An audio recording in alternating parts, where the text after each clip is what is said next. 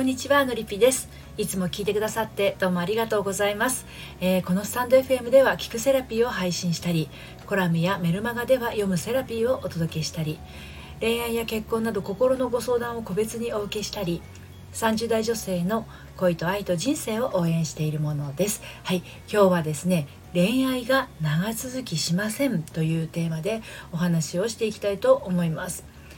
えー、まあ、付き合う段階までは行くんだけれどその後がちょっとよろしくないっていう状態ですね。ドキドキワクワクしている期間は本当につかの間でそのうちいろんな思いにとらわれて気がつけば別れの影が忍び寄ってしまう。はい、えー、どうして私の恋はすぐ終わってしまうのっていう風になっているあなたへのメッセージになります。恋多き人ってね人に言われることはあるんだけれどなんてことはない。私の恋愛は長く続かないんですと。出会ってお付き合いするまではなんとなくスムーズな感じがしているのにいざ付き合い始めるといさかいが絶えないとかしっくりこないとかなんとなく距離を置かれてしまうとか気持ちが冷えてくるのが早いとかこの人に飽きてしまう。などなどね。まあいろいろあるでしょうけれど原因も家庭も様々なんだけれど一体どうしてこういうことが起きてしまうんでしょうか。はい。ということで今日も3つに分けてお話をしていきますね。1つ目が恋愛が長続きしない人は損をしている。2つ目が恋愛が長続きしない理由。そして最後に恋愛が長続きさせるために必要なこと。はいこの3つに分けて今日もお話ししていきます。まず1つ目。恋愛が長続きしない人は損をしている。いや本当損してると思いますよ。うん。まあ、別にね恋愛だけが人生の醍醐味ではないけれども恋愛したい結婚したいって思ってる人にとっては恋愛が長続きしないっていうのは切実なことですよね。ただこの長続きさせようっていう気持ちが余計に長続きしない原因を作っているんですよね。うん、で恋愛が長続きしないつまりすぐ別れてしまいがちな人がしていることっていうのがあるんですよ。はい、それはね自分に我慢を課すことで長続きさせようとしているっていうことです。これは案外無意識にそうしてしまっていることがほとんどなんですね。でまあ我慢っていうのは苦苦しみの苦です。苦の始まりですよね。なので結果として長続きしない結末を呼び寄せてしまうんですね。そうしてそんな繰り返しを重ねて人生の一番素敵な時間を無駄にしてしまっています。この人生の一番素敵な時間っていうのは何も20代30代ばかりを指しているんではないんですよ。何十代であってもいかなる時間も人生の一番素敵な時間であることに違いありません。つまりこれってイコール自分の命も無駄に消費しているっていうことですから損以外の何者でもないということなんですね。こんな風に無駄な時間を費やしているとどうなるんでしょうか。人間はたった一度の人生の中で恋愛以外にもやりたいことや叶えたいことがありますしね。一人一人生まれてきた使命っていうものがありますよね。それらの本来あなたがなすべきことがどんどん後回しになってしまうんです。そして恋愛が長続きしないっていう悩みの一番の損っていうのは恋愛によって悩む原因を作ってしまってるっていうことなんです。本来今よりモアハッピーになるためのものである恋愛がなんともあなたの苦悩のもとになってしまう。でそれによってね例えばこんな弊害があるんです。はい、悩むことで表情に陰りが出る集中すべきことに散漫になる仕事などに影響が出るうまくいかないっていう前提がうまくいかない結果を連れてくる長続きしない恋愛は長続きしないという悩みのようでいて長続きしない原因によってま自分の人生そのものがしおれてしまうところに重大な損失があります。はい、では続けて恋愛が長続きしない理由についてお話ししていきますね。ではなぜあなたの恋愛が長続きしないのでしょう？いくつか理由がありますがまず共通して言える理由は期待値の大きさです。これは自分への期待というより紛れもなく相手への期待です。私を幸せにしてくれるかどうか私を楽しませてくれるかどうか私を構ってくれるかどうかなど相手がしてくれることへの期待のことですね。これが叶わないと察知すると勝手に不安が訪れてそれはやがて大きな恐れに変化していってしまうんですね。恐れが導き出すのは不満です。不満がもたらすもの。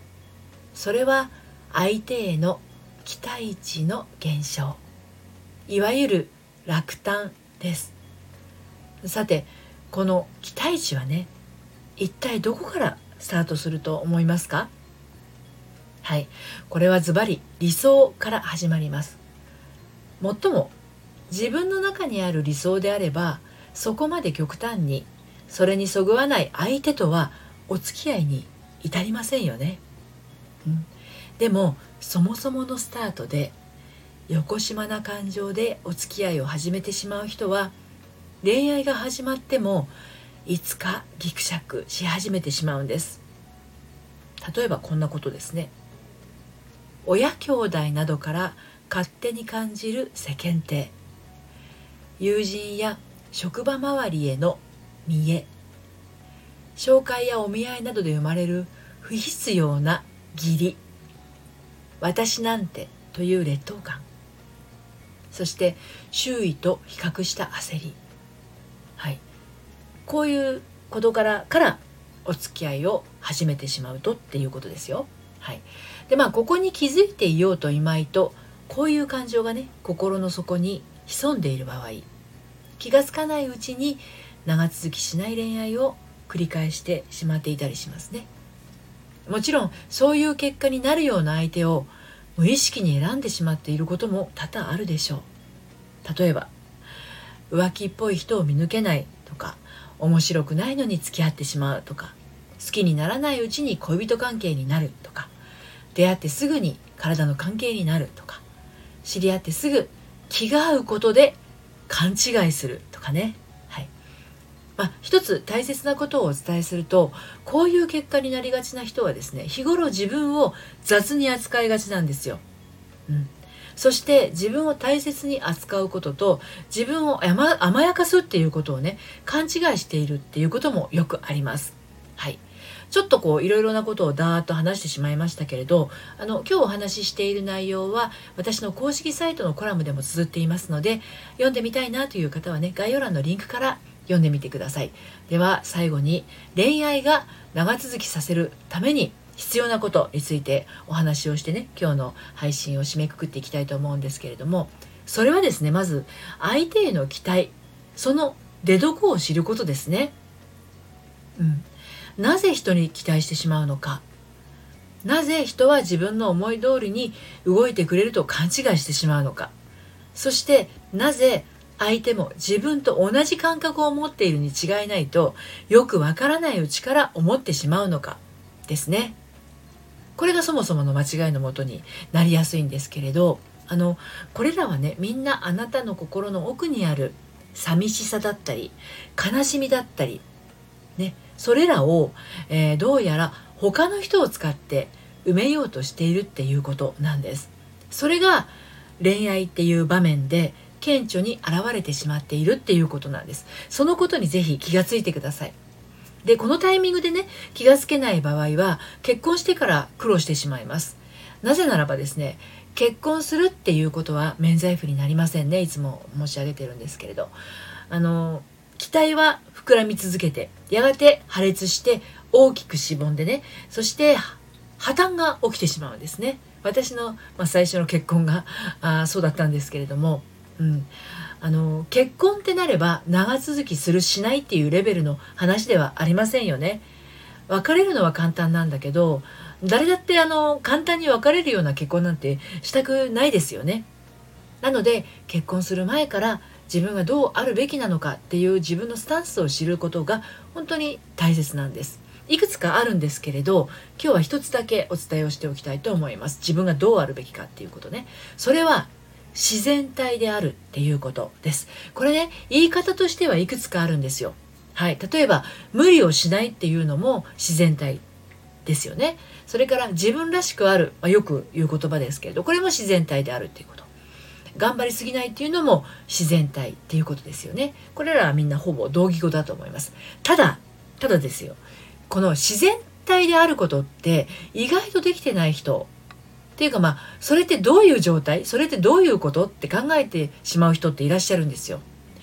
自分の何が？自分のどういう状態が？自分自身の本当ってどういうものなのか？これがわからないとおっしゃる方ってねあのいらっしゃるんですけどあなたはいかがでしょうか？はい。ということで質問させてください。あなたは自然体で生きていますか？はい。例えば他者の目が気にならない。自分のことに集中できる。見返りを求めない。自分のことが大好き。好きなものがある。好きなことがある。心地よさを知っている。幸せな気分になれる時間を持っている。どうでしょうか？そういう感覚ありますか？もしあるとしたらね自然体で生きてるのかもしれないですよね今すでに。逆に他人の目が気になる。自分のことに集中できない。見返りを求めてしまう。自分のことが大嫌い。好きなものがない。好きなことがない。心地よさがわからない。幸せな気分になれる時間がない。これらはいかがでしょうか？もし当てはまるかもっていう場合長続きする恋愛に至れない原因はそこにある可能性大です。なぜなら心の奥に潜む幸せスイッチを押させないブレーキになっているものがあるからですね。でそれを取り除いてあげることが先決です。でこの自分では怖くてなかなか触れることができないスイッチの機能をね正常に動かせるようにしてあげてください。錆びついているとしたならその錆を落としてあげることです。はい。ということで今日は恋愛が長続きしませんというテーマでお話をしてきました、えー、恋愛が長続きしないことで表情が暗くなります。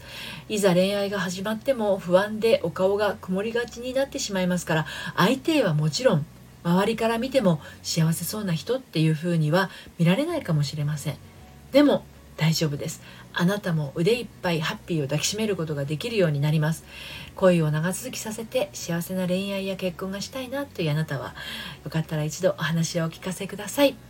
はい、えー、私のご相談は、えーと、メールマガジンと LINE 公式アカウントの方から受付をしています。またあのメールマガジンはですね大人の反抗期処方箋メール講座をはじめ恋愛や結婚の話だけではなくて心を伸びやかに生きていくための秘密もお届けしています。